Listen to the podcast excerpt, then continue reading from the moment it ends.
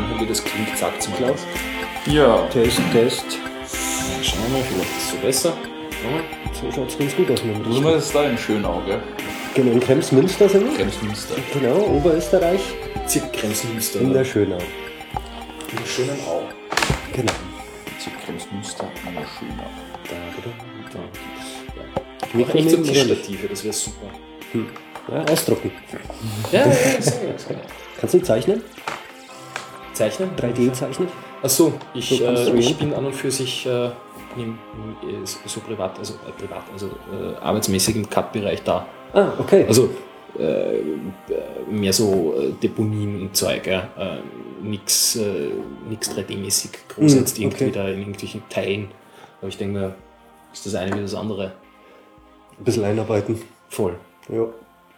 Mehr so Archicad sonst. Äh, äh, äh, äh, AutoCAD äh, Civil 3D, so heißt es. Hm, Okay. Na gut. Ja, also hallo alle miteinander. Wir sind hier heute bei RepRap Austria im Bezirk Kremsmünster äh, in der Schönau äh, zu einem Feldpodcast zusammengekommen äh, und werden heute ein bisschen was über die 3D-Drucktechnologie und ihre Potenziale erfahren. Äh, ich bin der Maximilian Donnetz, bin auf der Montanuniversität Leoben äh, Dissertant und werde diesen Podcast heute gemeinsam mit Dominik Bergthaler und Benjamin Krux aufnehmen. Dominik, Ja, hallo alle. ähm, Ja, es ist noch ein bisschen früh am Morgen. Für, für alle offenbar. Also, so. Nur so ein bisschen einarbeiten in die ganze Geschichte. Ja, also, wie gesagt, eine neue Podcast-Ausgabe von, von unserem kleinen Projekt hier. Nach langer Zeit endlich einmal wieder. Es war ja wirklich schon viel zu lange, die letzte Ausgabe. Ja, und diesmal eben mit, mit, mit Thema auch.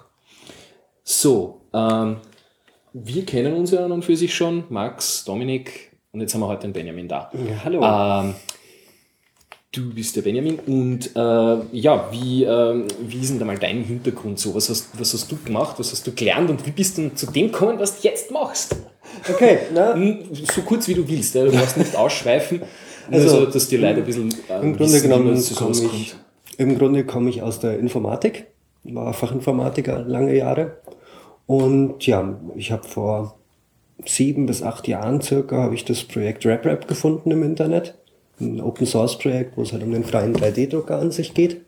Und zu der damaligen Zeit war das eher irgendwie eine Heißklebepistole irgendwie im Raum verfahren und sich freuen, dass da was rauskommt. Also hatte nichts mal mit Zentimetergenauigkeit zu tun, Ja. was da damals los war.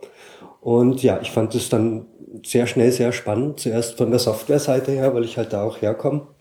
Und habe halt angefangen, da mitzuprogrammieren und an der Firmware rumzubasteln und ja, also Kreisberechnungen und Dann damals auch schon bei einer, bei, einer, bei einer Firma oder? Nee, das war alles nur privat. Alles Einfach nur privat, bei mir so zu Hause Spaß gebastelt und Werkstatt und genau. Also noch so Führungen von Schubladen verwendet und ja.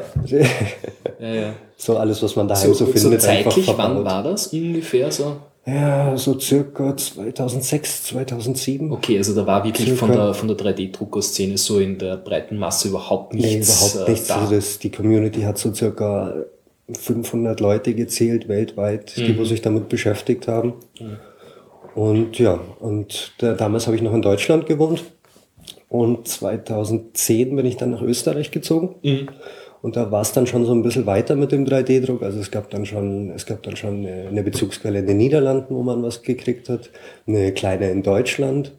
Und in Österreich habe ich recht schnell durchs Othello, das ist ein offenes Technologielabor, Gleichgesinnte getroffen, die halt auch so das 3D-Druck an sich so spannend fanden, auch so ein bisschen gebastelt haben.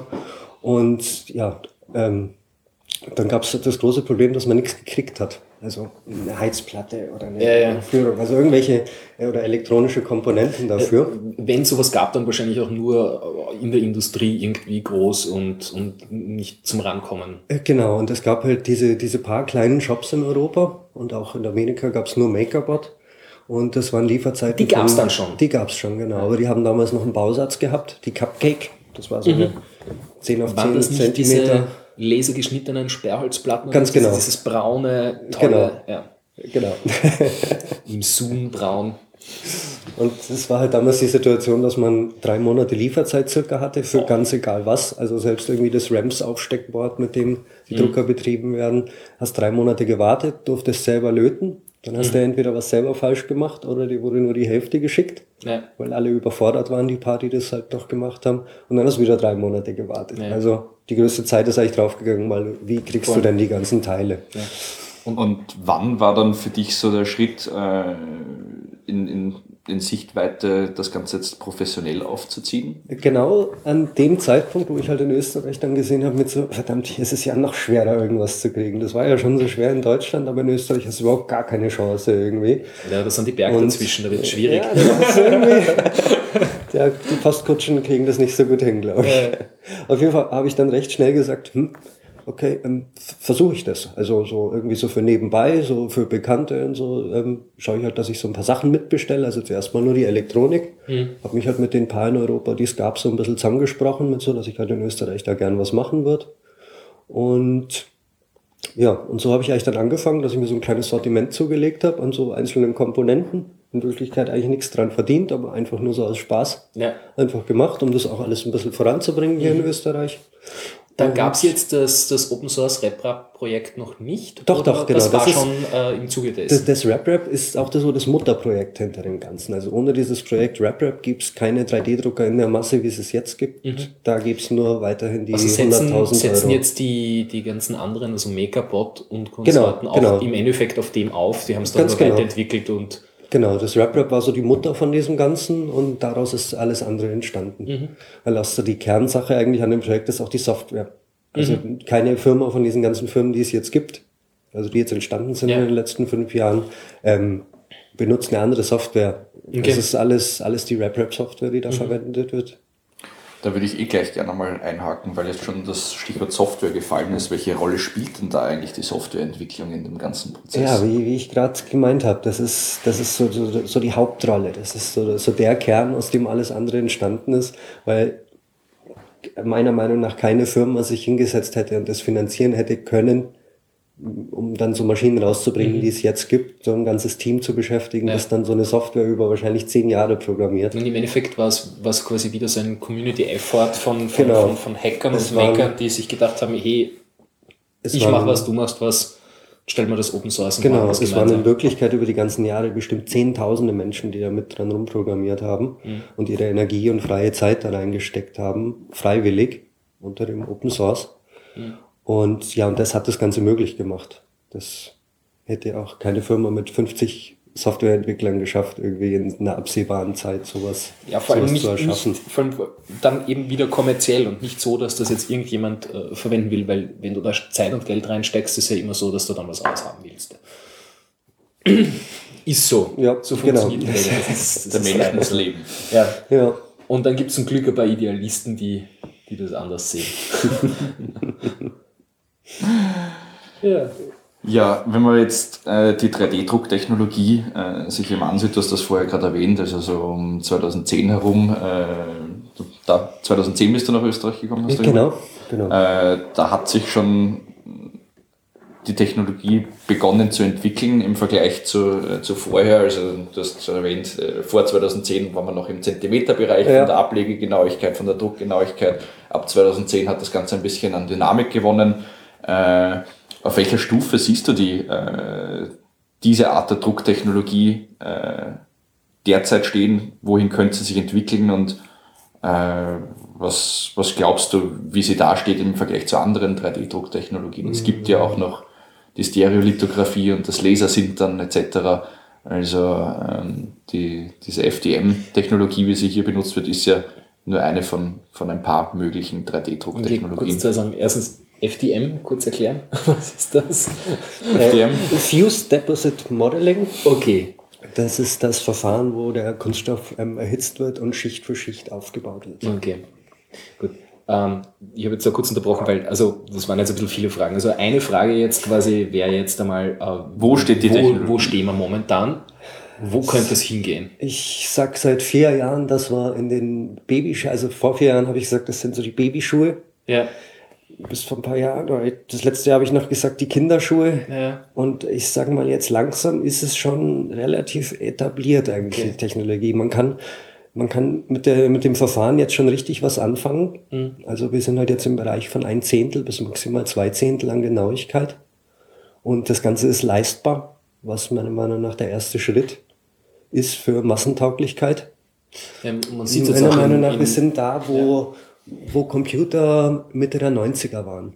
Mhm. In 80er bis Mitte 90er waren Computer meistens was für Nerds, das meine ich positiv. ja, oder, Oder oder, technisch eben affine Leute, die das auch Menschen. wirklich gebraucht haben, sagen wir so, ja. genau, genau. Und alle anderen Menschen haben immer so, hm, und wofür brauche ich das jetzt? Und Ja. der eine sagt, ja, damit kannst du rechnen, damit kannst du alles ausrechnen.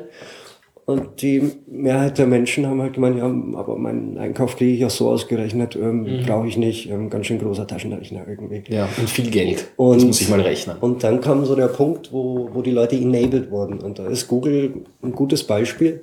Mit Google, mit der Suchmaschine, konnten auf einmal alle Menschen was mit dem Computer anfangen im Internet. Mhm. Weil davor waren selbst Suchmaschinen noch irgendwie, gab es ganz, ganz viele unterschiedliche. Man musste immer wissen, welche für welche gut ist. Ich- und alles war mühsam. Ich konnte mich auch erinnern, damals, ich bin in der, in der Schule und in unserer Bibliothek gesessen, daheim war am Internet ja noch überhaupt nicht zu denken.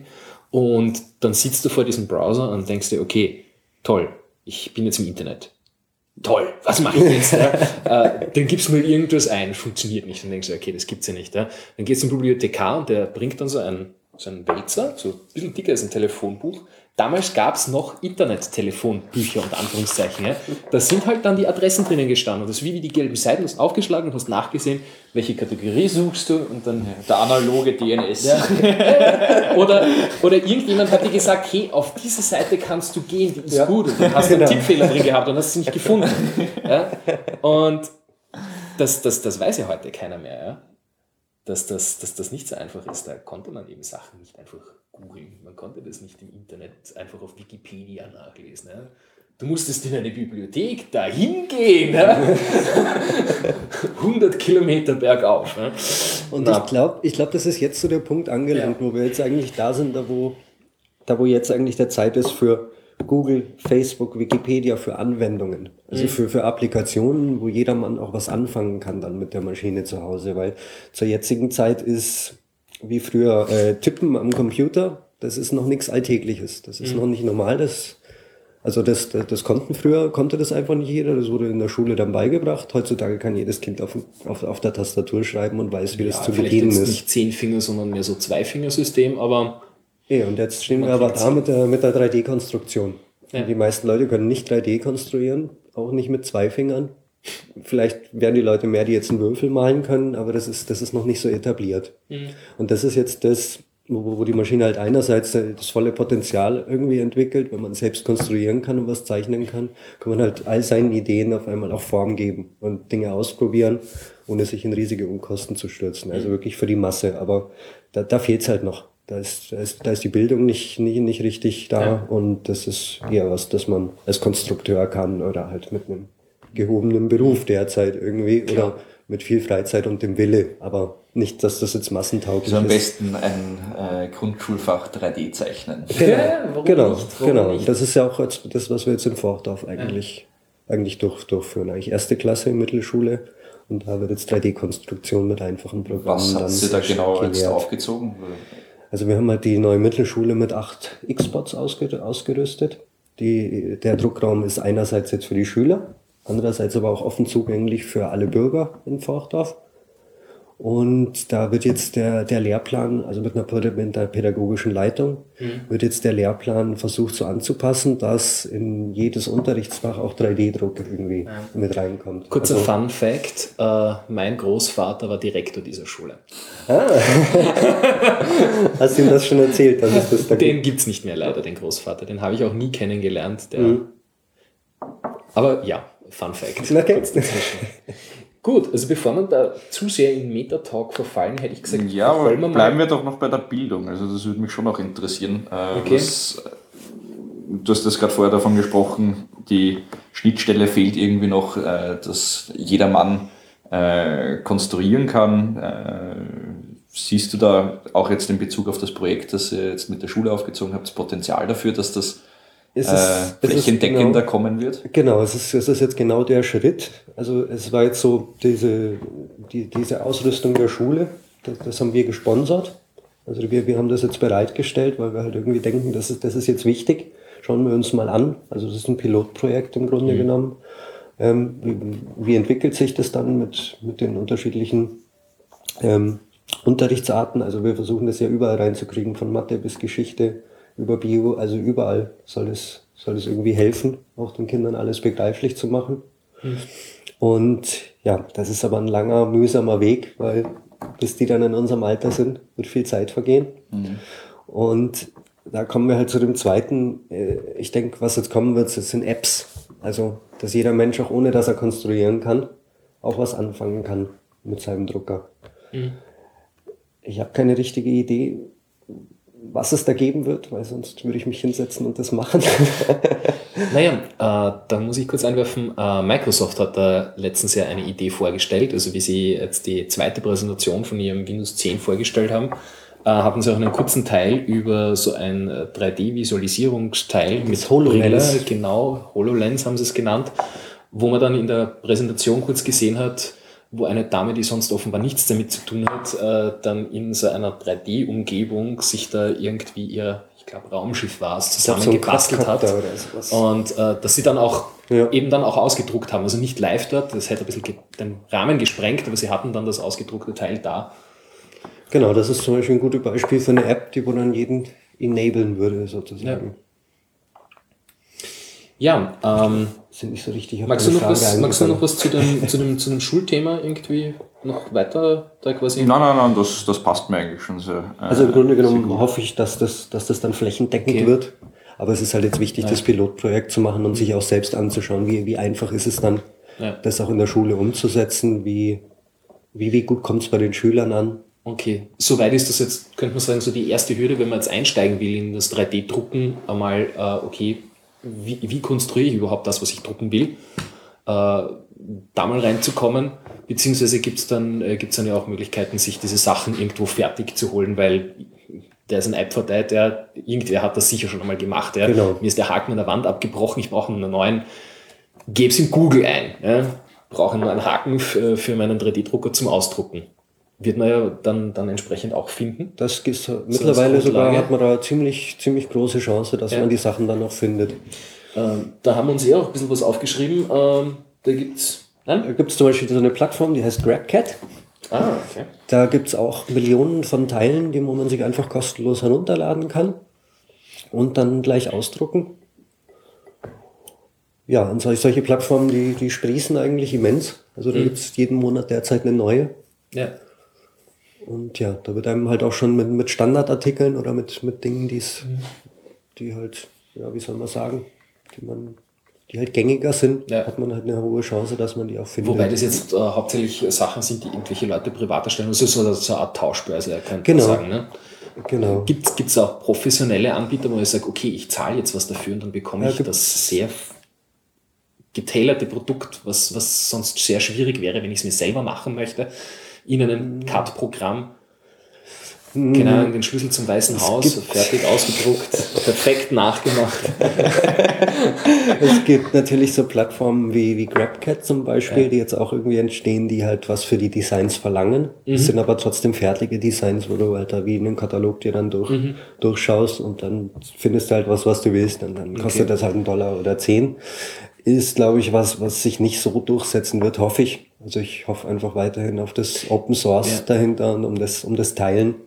Na, jetzt vielleicht gar nicht unbedingt für. Äh, Aber für so- zurechtgeschneiderte Sachen, da War glaube ich, falsche Ausdruck jetzt von mir. Ich habe mir gedacht, jetzt eigentlich eher Sachen, die, wo ich sage, okay, ich habe hier was von einer Firma XY und brauche dafür ein Ersatzteil und es gibt von der Firma oder von einer Firma die Ersatzteile designt für gewisse Produkte dann, okay, ich, ich, mir ist bei der Kaffeemaschine dieses Teil abgebrochen und diese Firma weiß, okay, das ist eine Schwachstelle, das wird oft gebraucht und für zwei Euro bekommst du hier, kannst du das ausdrucken, brauchst nicht selber Es gibt eine Firma, die in Skandinavien, die stellt Verstärker her und Audiosysteme. Ja. Ich weiß den Namen jetzt leider nicht, sonst würde ich auch Werbung dafür machen. Ja. Aber die haben für alle ihre Ersatzteile wie Drehräder, Umhausung, haben sie alle STL-Files, also alle 3D-Daten einfach, einfach auf ihre Homepage gestellt zum Runterladen, kostenlos. Sind aber in dem Fall dann kostenlos. Genau, kostenlos. Ja. Sehr sympathisch. Sehr sympathisch, ja. Mir fällt der Name leider nicht ein. Naja, wenn er dir, wenn er dir später noch einfällt, können wir dann in die Shownotes Ja, hineinnehmen sehr und einen Link reinposten. Gut. Ähm, jetzt sind wir aber so ein bisschen von, von der Seite gekommen, okay, wo kriege ich das Teil eigentlich her, dass ich, oder wie, wie mache ich das Teil, das ich, das ich drucken möchte? Äh, Max, möchtest du dazu noch was irgendwie was einfügen? Weil sonst würde ich jetzt an und für sich eingehen auf, äh, wie funktioniert das Teil eigentlich? Bitte. Ja? was, wenn du was anderes haben möchtest, ist gut. Aber ich möchte so versuchen, da einen roten Faden reinzukriegen in die Geschichte. So, mach das. ja, okay. Okay, also wie gesagt, jetzt haben wir mal so, okay, ich kann, kann das selber basteln, dann gibt es Schulprojekte, um zu schauen, dass man die Leute damit ennabelt. Ich kann mir die Sachen runterladen, teilweise kostenpflichtig, teilweise gratis. Jo, jetzt habe ich den Drucker, jetzt habe ich, oder jetzt habe ich das, den Bausatz für den Drucker, je nachdem, es er bietet ja auch Bausätze an. Ähm, wie funktioniert das Teil jetzt an und für sich? Was, was, was, was, was für Komponenten enthält der Drucker? Wie arbeiten die zusammen? Was, was, was tut das? Also im Grunde genommen hat man drei Achsen, einmal in X, Y und Z. Ähm, es wird, ja, wie erkläre ich das jetzt am besten? Naja, Kannst im Grunde genommen zieht, magst. im, im Grunde genommen zieht, zieht die Maschine einen Kunststofffaden rein, so wie ein Schweißdraht, und ähm, fördert das bis, bis zu der Spitze des Druckers. Mhm. Und die, diese wird erhitzt auf die Schmelztemperatur von dem Kunststoff. Mhm. Und dann verfahren diese Achsen im Koordinatensystem so, ähm, so, so wie das Modell ausschaut, Schicht für Ja. Schicht. Also es wird, es wird berechnet und ähm, durchgeschnitten, wie so, wie so ein Brotleib sozusagen. Mhm. So, so wie Toastscheiben. Ja, also ich habe ich hab eben, äh, ich hab eben das fertige 3D-Modell, wo auch immer das dann herkam. Mhm. Und äh, dafür brauche ich dann jetzt noch eine Software, die mir das äh, in, ich glaube, Slices wird es genannt, eben Toastscheiben Genau. zerlegt, äh, die, mit denen dann der Drucker was anfangen kann. Genau, im Grunde genommen ist es mittlerweile so einfach, dass man das 3D-File nimmt, an diese Druckersoftware schickt. Das ist dann ähnlich wie, wie ein Druckertreiber. Dort hat man noch eine schöne Oberfläche, wo man sich die Objekte noch drehen kann oder skalieren kann oder Die zerschneiden Seite kann. einrichten beim Drucker. Und genau, Ja. verschiedene Objekte hinsetzen. genau. Und dann drückt man eben auf dieses Slicen. Dann wird, die, dann wird das Objekt berechnet in, in, in die Bewegung, die der Drucker in diesen drei Achsen ähm, zurücklegen muss. Und ja, wenn er dann fertig gerechnet hat, ist es bei den Fertiggeräten mittlerweile so, dass man eigentlich auf Starte Druck klickt und dann legt die Maschine los. Und dann Okay. fängt sie an, eben diese scheibchenweise Ja. das, das Modell aufzubauen, indem es halt eben den Kunststoff erhitzt. Ähm, Wie auflegt. wichtig würdest du jetzt diese, diese Software einstufen? Also in, in, in der ganzen Kette bis zum, bis zum Druck? Ist das jetzt eher Das was, ist das- okay, das ist eigentlich eh immer gleich? Oder äh, Nein, es ist, es ist sehr, sehr, sehr, sehr wichtig, die, die Software. Also, Ist das auch das, was, wir haben ja vorher gerade geredet darüber, dass, äh, dass dann der Hauptteil von dem ganzen, von dem ganzen äh, 3D-Drucker, Szene, RepRap-Ding an und für sich ja die Software ist und nicht, äh, nicht die Hardware. Genau. Und genau. ist das jetzt der Slicer? Das ist oder- der Slicer Ja. eigentlich, ja. Also der, der Slicer ist so, so, der- so der Kern da drin. Mhm. In, dem, in dem ganzen, also selbst in der Qualität, die da rauskommt. Mhm. Also natürlich machen die mechanischen und elektronischen Komponenten viel aus. Sage ich mal 95 Prozent. Aber die restlichen 5 Prozent, wenn man dann perfekt drucken will, also wo es dann darum geht, habe ich jetzt ein Zehntel Abweichung oder habe ich jetzt zwei Zehntel Mhm. Abweichung oder schaut jetzt da die kleine Ecke wirklich perfekt aus oder schaut sie eher ein bisschen Mhm. hingekleckst aus, das ist dann alles nur noch die Software-Sache. Inwiefern unterscheiden sich da die, die einzelnen Slicer voneinander in ihrem Funktionsumfang? Es gibt von, von, von sehr komplex äh, mit, mit hunderten Einstellungen bis zu, bis zu mit wenigen Klicks ist alles eingestellt. Ähm, interessanterweise entwickeln sich die, die einfach zu bedienenden derzeit viel, viel schneller und liefern derzeit die besseren Ergebnisse. Das ist ein interessanter Wandel, hat aber, glaube ich, auch was mit der Massentauglichkeit zu tun von 3D-Druckern. Und diese Slicer, die sind, äh, werden auch alle unter einer Open Source Lizenz äh, entwickelt oder sind das auch kommerzielle Produkte? Teilweise. Wobei wir, also ich persönlich finde die Open Source Möglichkeiten besser. Also auch so in dem, was, was sie machen, wie sie, wie sie die Maschinenwege berechnen. Wie schaut es da aus mit Interoperabilität? Weil es ist ja nicht so, dass ich jetzt einen HP-Druckertreiber für einen Canon-Drucker verwenden kann und so weiter. Äh, ist das da ähnlich? Äh, Brauche ich dafür den Drucker für das Logic Board, den Slicer oder sind die irgendwie es ist kompatibel? Meistens, also fast alle sind noch untereinander kompatibel. Mhm. Es gibt jetzt aber leider ein paar 3D-Druckerhersteller, die da auf proprietäre Systeme mhm. setzen. Da kannst du dann entweder, wenn du wirklich was anderes hernehmen willst, musst du die Elektronik raushauen aus dem Gerät mhm. und was eigenes reinbauen. Aber 90 Prozent der Drucker sind noch untereinander kompatibel und ich mhm. hoffe, es bleibt so, aber muss man schauen. Ja. Na gut, dann ähm, habe ich das Teil, ich habe es gesliced, der Drucker kriegt das und im Endeffekt ist es jetzt äh, wie wir schon vorher gesagt haben, eine Heißklebepistole, die halt von den drei Achsen gesteuert wird. Genau. Äh, die, die Steuerung, äh, die baut sie auch selber, die, äh, die Logic Boards. Die Ist Logic Boards auch Open Source jetzt? Haben wir, haben wir früher selbst gebaut, mittlerweile ja. lassen wir sie fertigen. Mhm. Ähm, ist auch alles unter Open Source, ja. ja. Also das heißt, früher habt ihr jetzt selber die, die, die Leiterplatten belichtet genau, die und Leiterplatten die Teile geätzt und die Teile drauf ja. gelötet, aber ja, das, das steht jetzt nicht mehr dafür. Das und, und äh, ist das jetzt für, für, für alle Drucker dasselbe Logic Board oder, oder hat es ja unterschiedliche? Es gibt viele unterschiedliche, also auch welche, wo man dann solche fünf, fünf Druckköpfe dran verbinden könnte. Fünf? Und, ja. Wobei ich selbst noch keinen Drucker gesehen habe, der das, der das drauf hat. Ein Bekannter von mir in England, ähm, der hat mal einen mit vier gebaut. Ja. Äh, es, es, ist immer nicht so einfach mit mehreren Düsen. Mhm. Das, das hat einfach naja, noch Probleme. Es ist also auch bei Megabot äh, zum Beispiel jetzt, weil ich es jetzt gerade weiß, mhm. angekommen. Also es gibt die mit zwei, wo, die, wo ich dann zwei farbig drucken kann oder teilweise mhm. sogar zwei Materialien. Ja. Äh, aber viel mehr hat man da jetzt eigentlich noch nicht gesehen. Insofern ja, hat mich jetzt fünf echt, echt erstaunt. aber also um deine Frage zu beantworten, es gibt schon jetzt mittlerweile eine breite Palette an Elektronikboards unterscheiden sich die meisten eigentlich nicht groß voneinander. Ja. Und wo ist da jetzt das Hauptproblem bei den Multi-Extrudern äh, an einem Drucker? Äh, oder? Der, das große Problem ist eigentlich, ähm, man, hat, man hat mehrere Düsen. Man hat, ähm, man hat beide, beide Düsen mit Kunststoff gefüllt und man erhitzt die beide. Und man braucht aber gleichzeitig nur eine.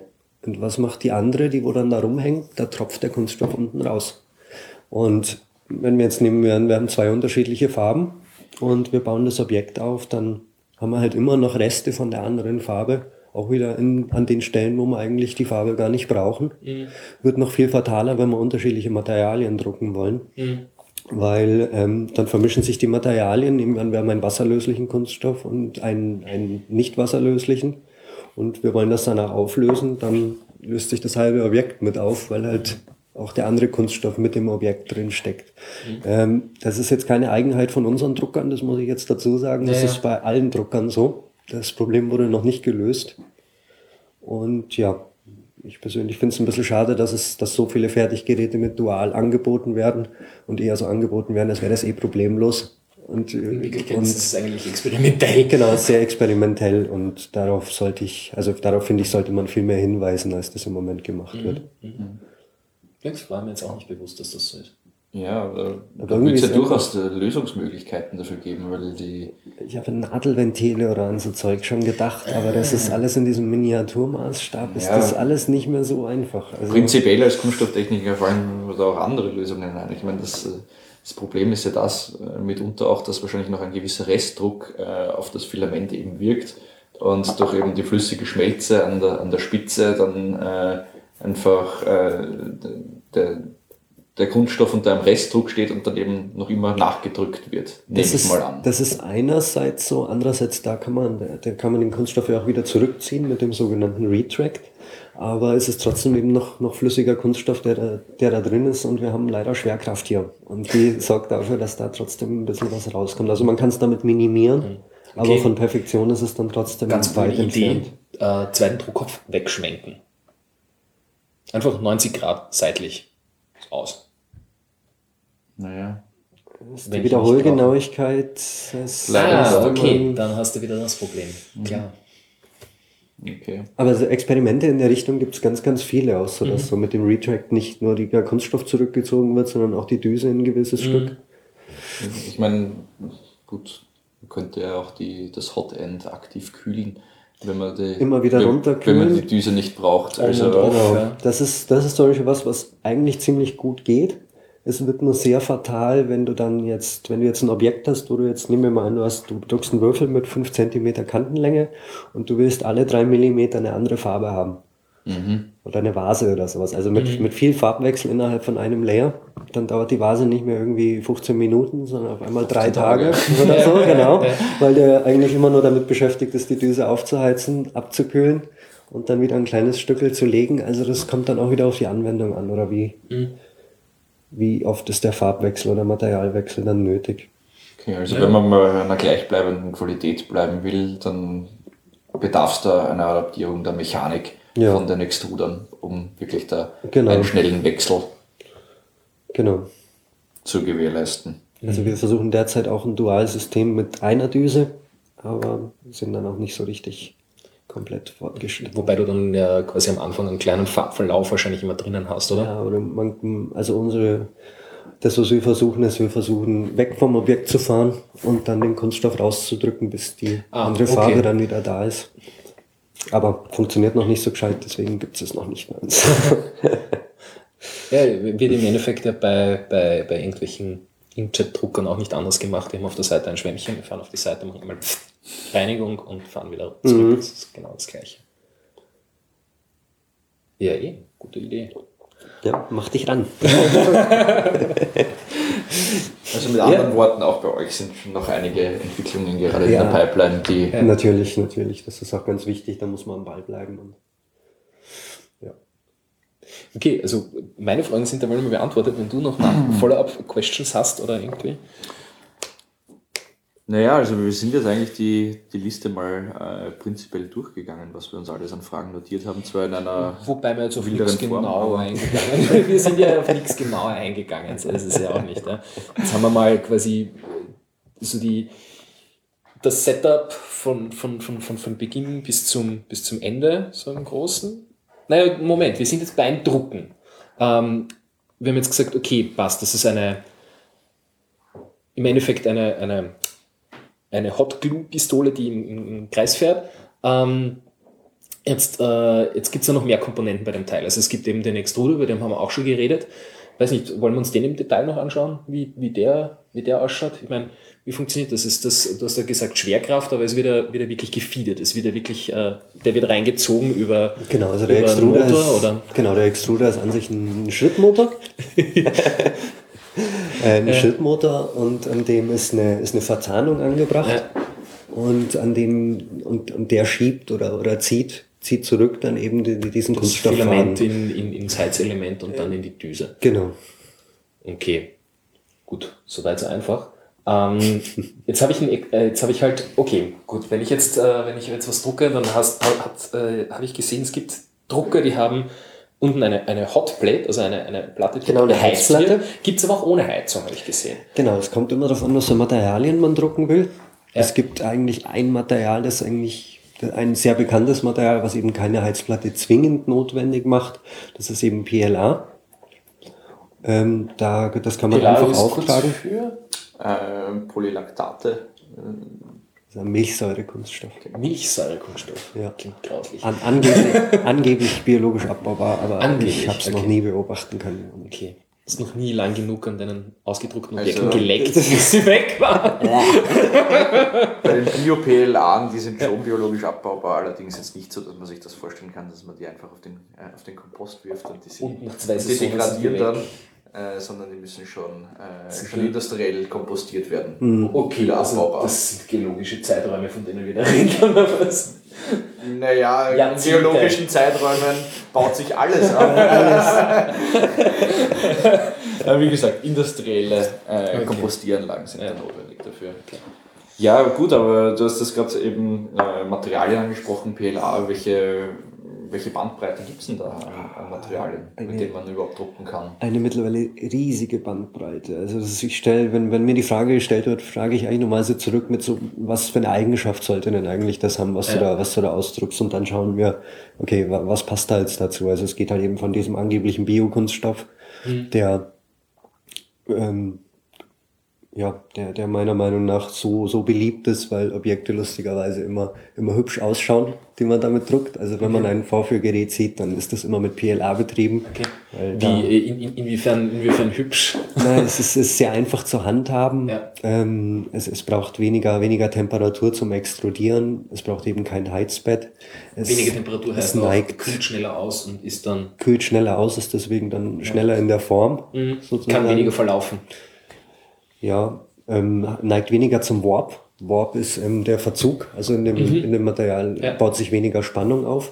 Ist das eigentlich auch was, was, was jetzt in einem Slice berücksichtigt wird, das Material? Mm, Nee, da muss man dann selbst im, im Präprozessor, also in der, dieser Slicer-Konfiguration, muss man das alles selbst einstellen. Also so die Drucktemperatur oder halt die Heizbetttemperatur. Okay. Also das heißt, das ist ein bisschen Trial and Error. Da gibt es jetzt keine Erfahrungswerte, wo ich sage, okay, hast das Material, gibst es in den Slicer ein und der macht dann die Slices so, dass sich das nicht verzieht. Ja, normaler, es kommt immer darauf an, von, von wem man die Materialien bezieht. Wenn man die natürlich von uns bezieht, geben wir natürlich eine Richtlinie. Aber ja, also normalerweise hat der Filamenthersteller schon so circa eine Ahnung mit so, okay, hier 220 Grad und da bist du gut dabei. Zwei, drei Grad auf oder ab muss man sich dann noch selber rantasten Okay. zum Perfektionieren einfach. Ähm, sehr beliebtes Material ist auch noch ABS. Das kennt man von, von Lego, von, von Lego. Einfach alle Ja. Lego-Bausteine sind Ja. raus oder Fernbedienungen, so viele Alltagsgegenstände. Ich weiß nicht, ich denke immer an Antiblockiersystem, ich weiß nicht wieso. Ist aber ins Tirol. natürlich, Was auch immer. das war mir klar. Also das, das benötigt auf jeden Fall eine Heizplatte, sonst haftet es nicht auf dem Untergrund. Man kann einfach vergessen, irgendwas damit auszudrucken. Ohne. Äh, es hat eine viel höhere Geruchsbelastung, also es riecht einfach nach verschmortem Plastik, sage ich mal. Das heißt, das ist dann was für die, für die Heimwerkstatt und nicht fürs, äh, fürs Office oder Schlafzimmer. Ja, genau, Ja. das hatte ich zwar auch schon im Schlafzimmer, aber brauche ich nicht mehr. Da ist das PLA wesentlich verträglicher. Ja, es hat sogar eher teils einen süßlichen Geruch, PLA. Und Ich glaube zwar auch nicht, dass deswegen Das gesund heißt ist. dann ab in die Küche. Süßlich. Mm. Magst du Kuchen? Nö, ich mach. ich mache mal einen Pfannenwender. Nee, ähm, dann gibt's halt noch ähm, unterschiedlichste flexible Materialien. So das bekannteste ist Nylon. Das kennt man so vom Rasentrimmer, dieser grüne Draht. Ja, oder vom, vom, vom, vom Schmuck herstellen zu Hause, so Nylonfaden für Oder Kabelbinder ganz Kabel, einfach. Kabelbinder. Ja, genau. Aber keine, keine Rasentrimmer in den Drucker stecken. Das funktioniert zwar, aber ist, glaube ich, sehr giftig, weil da noch andere Stoffe mit drin Ja, sind. ja. Ich glaube auch, dass diese Rasentrimmer-Nachkauf Dings, das ist wahrscheinlich eher teuer, als wenn ich ein Filament kaufe. Das stimmt, ja. Also ich hätte gern 3000 Stück. Du kannst dann immer beim Drucker stehen und die wieder nach nachlegen. Ja. Ich weiß nicht, hat daran eigentlich auch schon mal jemand gedacht, anstatt Filament was anderes zu nehmen? Zum Beispiel PET-Flaschen recyceln?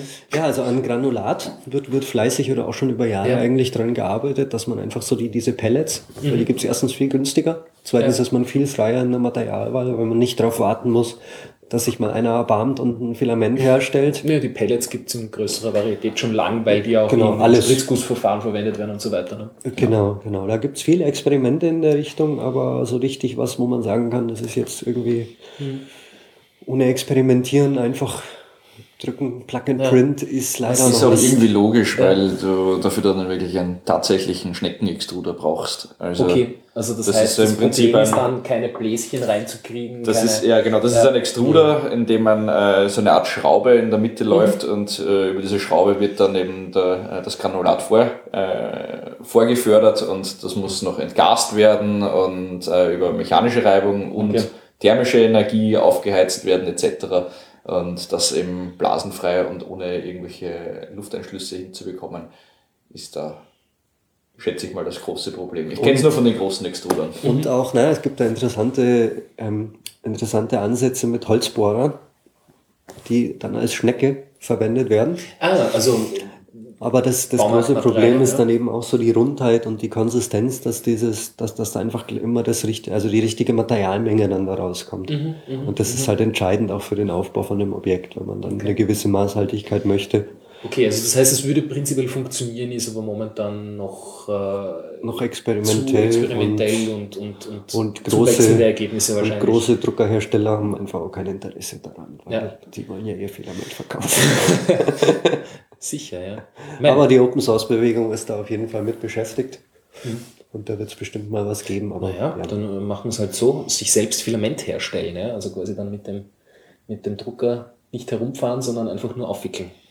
ja, Und dann mit dem arbeiten. Genau, na, den Ansatz gibt es auch in den Niederlanden. Da drucken sie jetzt schon ganz fleißig ein, so ein kleines Häuschen. Ja. Also ohne Zement, das gibt es auch schon, dass man Zement druckt.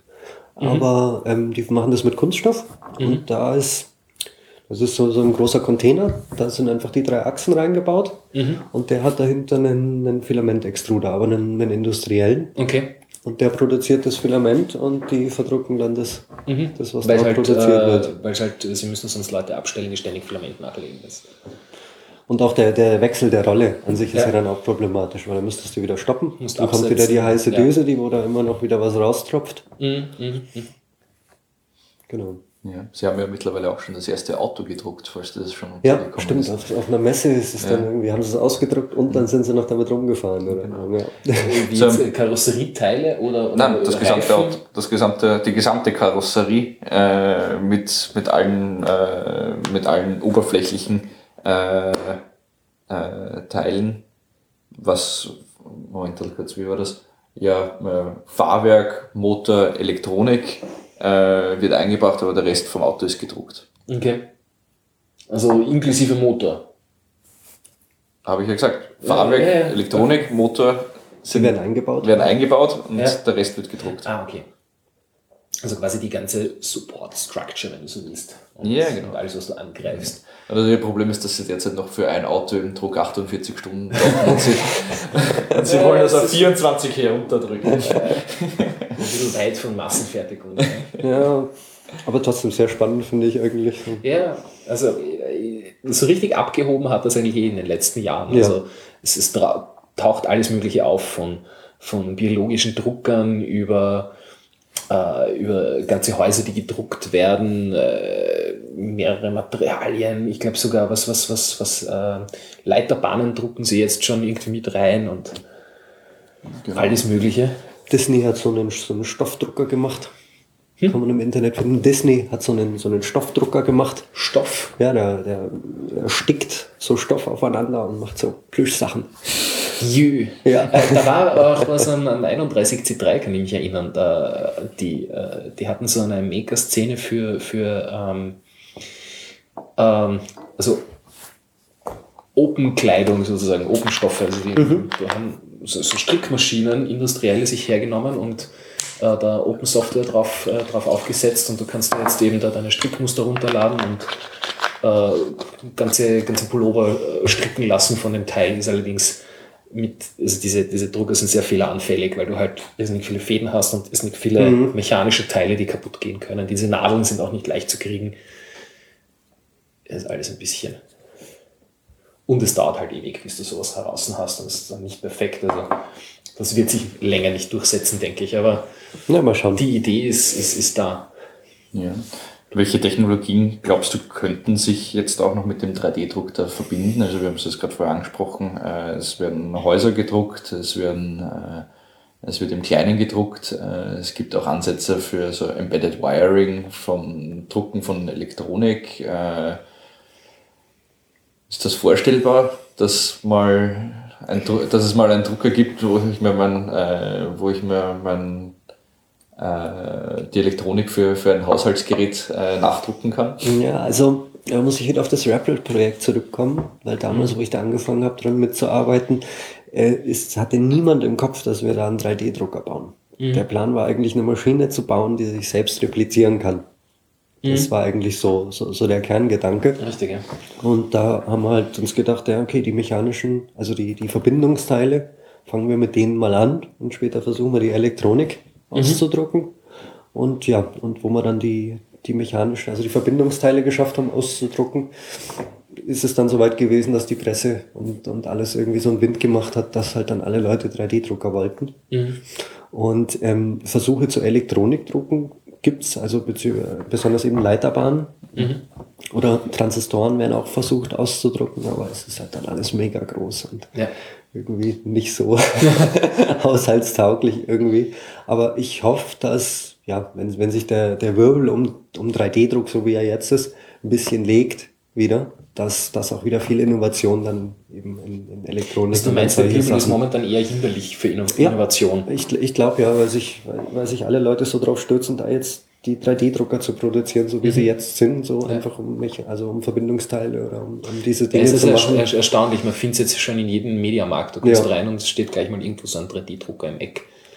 Genau, und halt auch viele, viele Leute von dem Projekt, was, was ich auch jedem vergönne und voll super ist, die wo halt da auch sehr viel Hirnschmalz und Zeit reingesteckt haben, haben sich halt auch in den jeweiligen Ländern oder auf den Kontinenten halt dann auch selbstständig gemacht, haben dann Firmen gegründet mhm. und ist halt sehr viel Potenzial, was halt einfach auch gerade da reingeht, den 3D-Drucker, wie er jetzt ist, zu verbessern und auch zu vermarkten und mhm. zu verbreiten, was auch sehr gut ist. Okay. Aber wenn wir wieder alle mal zur Ruhe kommen würden, dann okay. könnten wir da auch irgendwie also weitermachen. Also es sind momentan Verbesserungen im, im, Detail und in der Vermarktung genau. und das Zeug wird billiger und wird, genau. wird leistbarer und, und, und genau. handhabbarer auch für, für, den, für den Einzelnen. Genau, und für Elektronikdrucken oder wieder so große Schritte, die da eigentlich nötig mhm. sind, auch in Sachen Software und in, in anderen Bereichen, braucht es wieder eine Masse an Leuten. Das, mhm. Da hilft kein, kein Konzern, der eine Abteilung mit 50 Leuten hinstellt, die mhm. dann ja. mal fünf Jahre dran werken. Die, mhm. Da braucht es wieder ja, was Großes. Also das heißt, wir sind momentan am, am selbstreplizierenden Gerät gerade so weit, okay, ich kann die Support Structure drucken, ich kann äh, das Gerät so aufbauen, aber Elektronik muss ich nach wie vor zu genau. kaufen, selbst löten. Genau. Oder halt ja fertig gelötet kaufen. Oder fertig gelötet ja. kaufen, ja. Genau. Beziehungsweise gewisse Teile wird man wahrscheinlich immer kaufen müssen. Also zum Beispiel jetzt so ich habe es draußen gesehen, so in, in der Halle so, so, so äh, Edelstahlstangen, Gewinde, diese Sachen. Oder ist das, ist das auch eine Möglichkeit, dass ja, ich sage, okay, ich mache das alles aus Kunststoff? Ja, also es gibt halt auch schon, schon verstärkten Kunststoff. In letzter ja. Zeit auch immer öfters auch mit Metall verstärkt. Von Edelstahl, Messing, Bronze. Mhm. Der schon sehr stabil ist. Also da sind dann äh, Metallpartikel im äh, Filament genau. äh, mit drinnen. Genau. Und jetzt ist es mehr, bis jetzt mehr so für die Optik, weil wenn mhm. man dann das gedruckte Objekt poliert, ja. dann schaut es halt wirklich nach Metall aus, was man da ausgedruckt hat. Ja. Von der Festigkeit kommt es jetzt noch nicht an eine Edelstahlstange ran.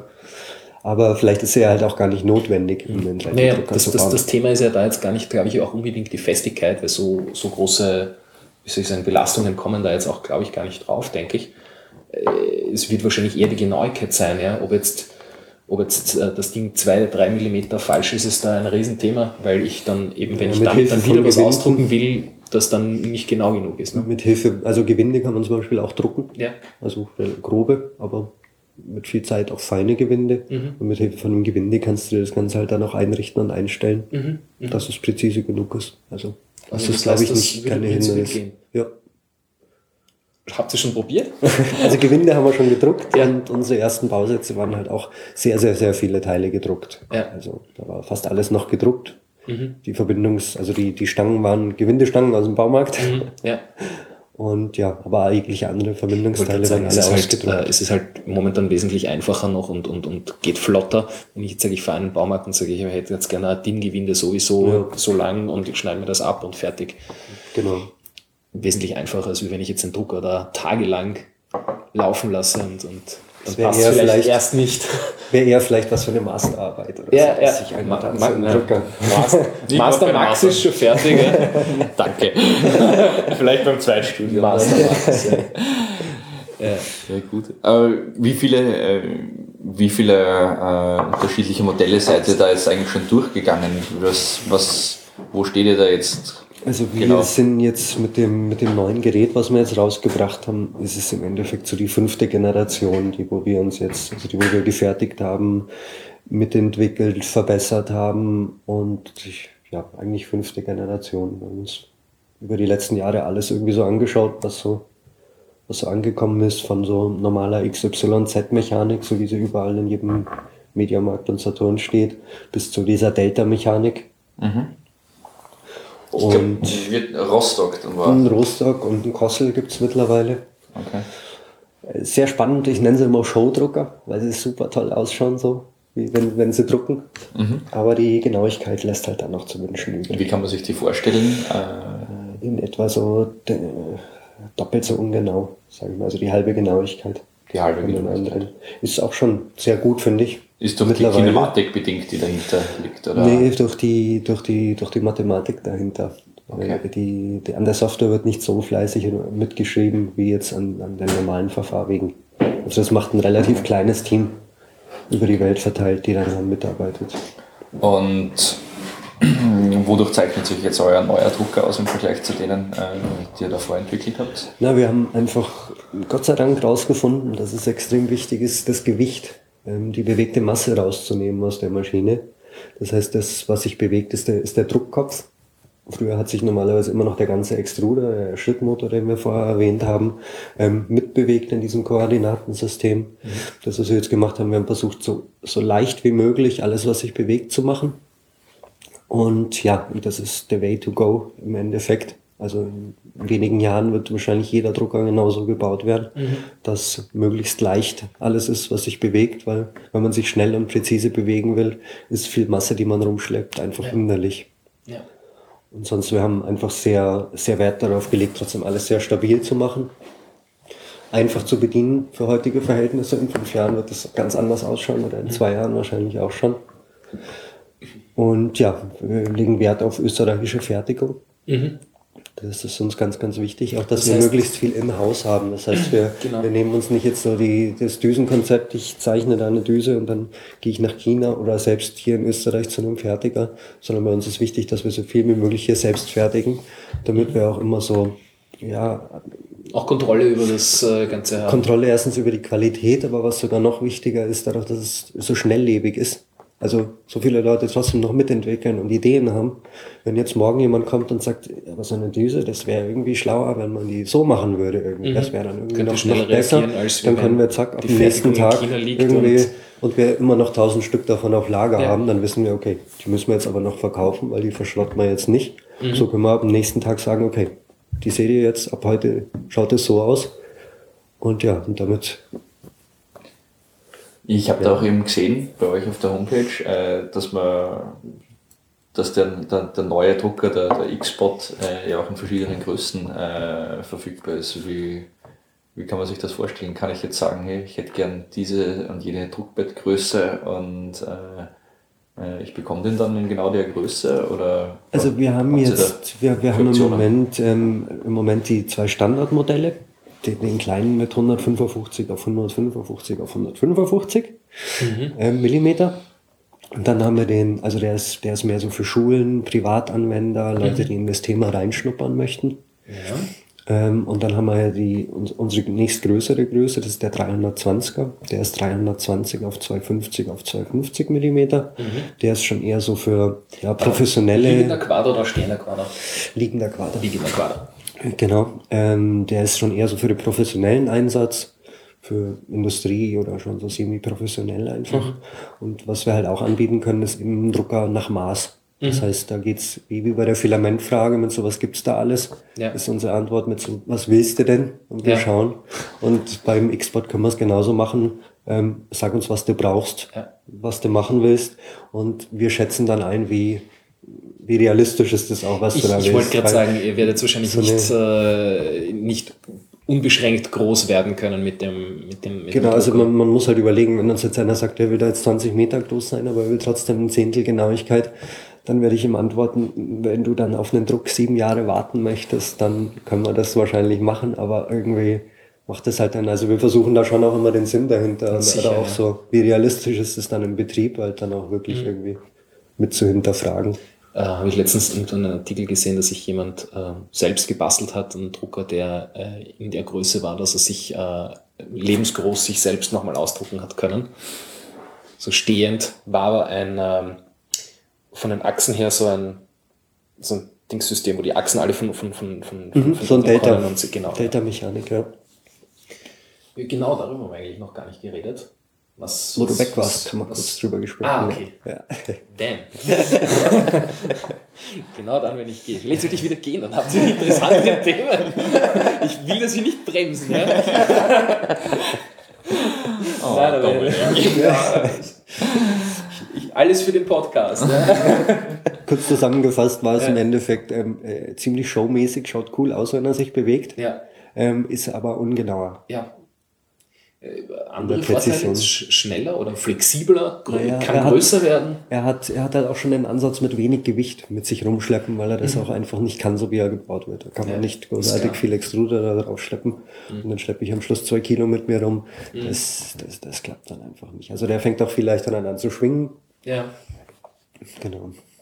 Okay. Also das heißt im Endeffekt aber jetzt da von den, von den, von den Methoden, wie ich jetzt zu einem, zu einem Druckkopf führe, es gibt eben das, das Mehrachsenprinzip, äh, wobei es da jetzt auch verschiedene Ideen gibt, also dass, dass du die Platte absenkst, dass du mit dem ganzen Teil hochfährst, äh, dieses, was, Delta, was du gesagt hast, weil ich weiß nicht, vielleicht äh, Das ist dieses mit den drei Türmen. Beleuchten wir, beleuchten wir das auch einmal so, die verschiedenen Möglichkeiten, die man da hat?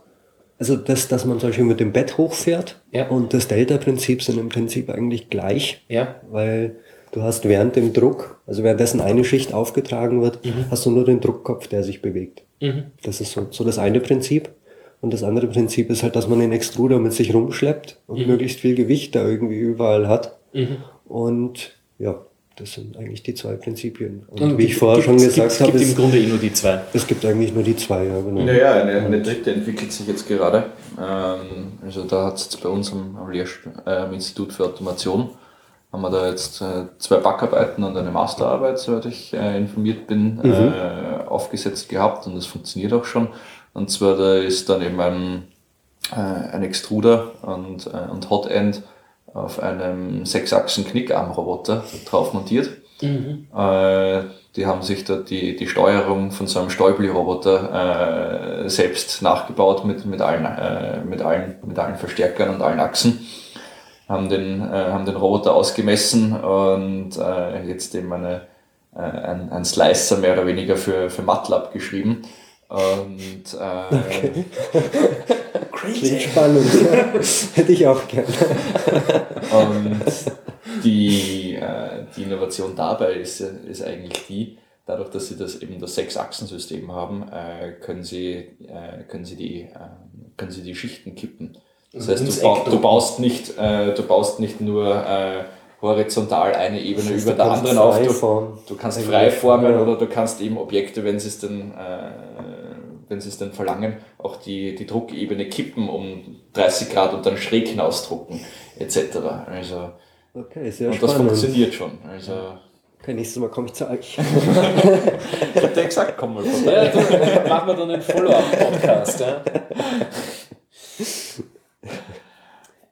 ja, das klingt interessant. Ja. Sehr interessant. Aber noch in Entwicklung Okay. an der Stelle. Ja, in der, in der äh, Geschichte könnten wir vielleicht eh auch noch einmal einen, einen anderen Podcast machen. Und zwar, ich kenne jemanden, der bei ABB Robotik arbeitet. Und ähm, ja, an und für sich kenne ich den über, über, über, unseren, über unseren Segelclub, äh, weil der dort, äh, also mit, mit dem habe ich damals meine Prüfung gemacht und der hat jetzt äh, hat, hat die, die, ähm, die das Lehramt dort übernommen sozusagen. Also der macht jetzt, äh, macht jetzt die Ausbildungen. Ein sehr netter Mensch, der Martin Kohlmeier ist das. Und äh, der ist eben bei der ABB Robotik da eh relativ weit oben und wir mal fragen, ob wir da eventuell was machen können, weil wir haben bei dem in der ABB damals auch unseren Kurs gemacht. Ähm, Aus mangels eines Kursraumes hat er dort irgendwie den Besprechungsraum angeboten, was ganz witzig war, weil er da durch die Roboterhalle zuerst durchmarschieren musste und da stehen halt die Schweißroboter und, und, und Ja, na, dann haben wir schon das nächste Thema für unseren ja, Podcast. also, ich meine, wird auch, den nächsten Feldpodcast. wird auch, wird auch gut dran passen, ne? habe ich mir gedacht. Das hättest du nicht mitbekommen. Äh, voller Podcast, ich kenne jemanden, der bei der ABB Robotik arbeitet. Und äh, Da würde ich gerne mitkommen. ja, das kann man gern machen. Also, so mit dem Field Recorder geht es ja eh auch zu Mert, weil man den da so aufstellen kann. Mal schauen, wie das jetzt wird, muss ich auch dazu sagen. Ich, das ist jetzt ein First und ich hoffe, dass das gescheit, klingt und mich die Leute nicht würgen. es ist zu viel Raum, da ist zu viel Raum, zu viel Atmo. Keine Ahnung. Weiß ich, vielleicht ist auch gut, vielleicht, vielleicht machen wir in Zukunft nur mehr so, ja. Ja. Ich meine, mir, mir würde es taugen, so ist es einfacher, da war ich nicht den blöden Mischer durch die Gegend zahlen. Der ist saugroß und, Und die schwer. Stative. Die Stative, ja. Vielleicht wollen die Leute eh mehr Atmo, ich weiß es nicht. Es wird sich zeigen, du bekommst sicher ein Feedback dann dazu. Das hoffe ich doch, das hoffe ich doch. Ja, da sei auch noch erwähnt, also dass ich, äh, dass ich ja nicht nur unseren Podcast, der da so frei immer wieder, wenn wir mal Lust haben, entsteht, sondern dass ich ja jetzt auch für Ohrglockers.at, wenn man das kennt, weiß nicht, kennst du? Kenne ich ja. Kennst du, cool. Finde ich echt cool, weil viele Leute kennen das nicht, witzigerweise. Aber äh, für die mache ich jetzt ja auch seit einiger Zeit Podcast. Und äh, da gibt es jetzt auch äh, seit, ich weiß nicht, seit zwei Jahren oder was, gibt es einen, einen ganz lustigen Thread über, über, über das 3D-Drucken, wo sich die Leute austauschen. Max, dir habe ich eh schon gesagt, du musst da mal reinschauen. Schick mir den Link. Ich schicke dir den Link, ja. Ich melde dich an, ja. Wir, wir können da was drehen, kriegst jeden Username, den du willst, wir schmeißen die Leute raus für dich, ja. Ich glaube, Master Max ist noch frei. Master Max ist noch frei, na bitte. Dann, Bitte. dann bin ich ja schon so gut wie angemeldet. Bitte, ja. Dann werde ich dann auch meinen Swag dazu Ja, rauslassen. voll. Na, weil das, das ist auch, da muss ich mich noch einmal bei den, bei den Leuten von Ohrglocker City bedanken, beim, bei unserem Admin, dem Matt, und, und bei unseren ganzen Zuhörern, die wir jetzt eigentlich hauptsächlich über, über die Schiene bekommen haben. Weil, äh, ja, da haben wir einfach die größere Plattform. Und einfach so ins, anfangs ins Netz hinaus zu senden, hört dir keiner zu wahrscheinlich am Anfang, weil dich kennt einfach keiner. iTunes ist da auch nicht so dankbar, dass sie dich irgendwie dass, dass du da gut gefunden wirst. Man arbeitet dann nur mit Mundpropaganda. Und dann haben wir sowas zwischen 20 und 30 Hörer. Naja, äh, ich weiß nicht, haben wir noch Themen? Ich glaube, Ich, gl- glaubst du nicht? ich glaub, wir haben es jetzt mal durch. Zuhörerfragen gehen irgendwie nicht. Nö, nö, nö. Also wir, wir sind hier jetzt auf was einer Stunde. Ich hätte mir gedacht, dass es länger wird, ehrlich gesagt. Aber ist auch gut. Ich, mein, ich lasse jetzt noch laufen, wir, wir quatschen einfach weiter. Oh, ja, ich gern ich kann eine- das auch ich hier dann schneiden. rauchen. Sonst, ähm, ja, äh, dann ähm, verabschiede ich mich mal hier offiziell vom, vom, vom, also von euch, vom offiziellen Teil. Ähm, wir werden noch ein bisschen quatschen. Schauen wir mal, ob wir das noch mit reinnehmen. Ansonsten gerne Kommentare, Fragen und so weiter. Wir werden da auf jeden Fall dranbleiben und schauen, dass wir das beantworten, denke ich.